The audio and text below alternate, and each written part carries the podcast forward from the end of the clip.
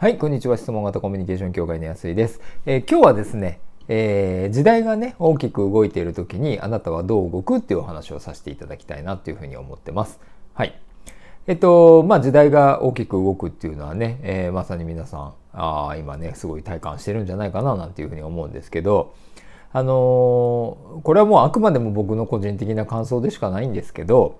なんか、いろんなものが元通りになるっていうことはですね、なんか正直こう考えづらくって、えー、そう考えるとね何て言うんだかな。元に戻る前提で何かをこう考えたり動いたりするっていうよりはなんかこうどういう状況になってもこう変化できるとかね、えー、まあ、しなやかに進んでいけるとかね。まあなんかちょっとバージョンアップした自分になるとかですね。なんかそういう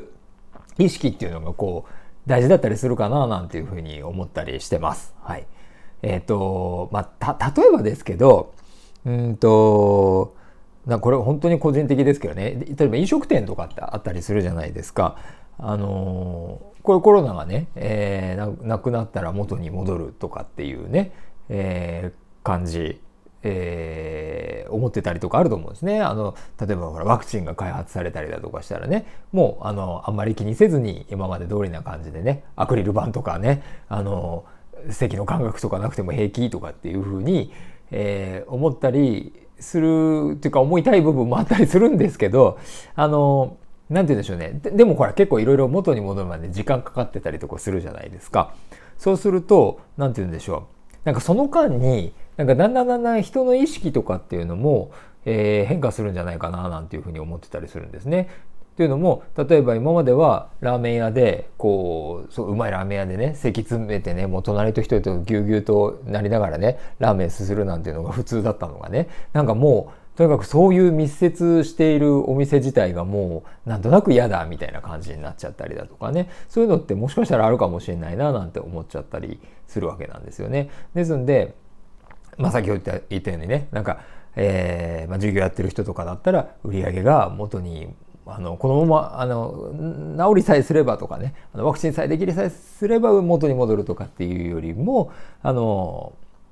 やっぱり考えておく必要があるかなっていうことでございます。はい。で、じゃあどう、どうしたらいいのっていうか、どうすりゃいいんだろうっていうことなんですけど、あの、やっぱりそのためには、まず、あの、根本的にねそのあのさっきの飲食の例だったらじゃあどうすればいいのとかって話っていうよりも、まあ、自分自身がやっぱり、えー、どどこに行きたいのかとかねどこに向かいたいのかねどういう生活を送っていきたいのかっていうまああの旗印とかまあビジョンなんて言い方もできるかもしれませんけど、まあ、そういうものであったりまあ、自分は何のためにあのそれをするのかとかそこに行きたいのかっていうそういう理由付けみたいなね。あのまあこれもねミッションとか使命なんていう言い方もできるかもしれませんし、えー、とかあとは、えーと、な何を自分自身の判断軸として、えー、いろんな物事に対処していくかっていうね、はい。まあ、これあの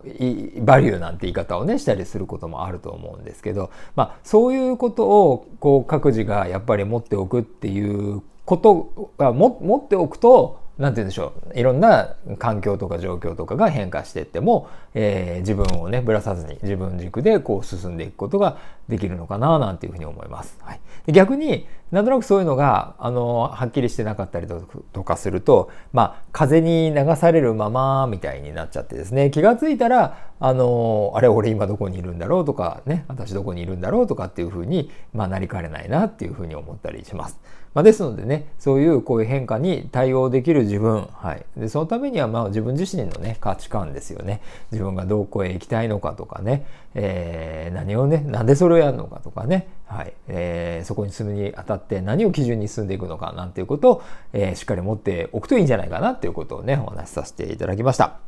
はい。ということで、えー、今回は以上にしたいと思います。えー、またあ次回も楽しみにしていただければと思います。はい、ありがとうございました。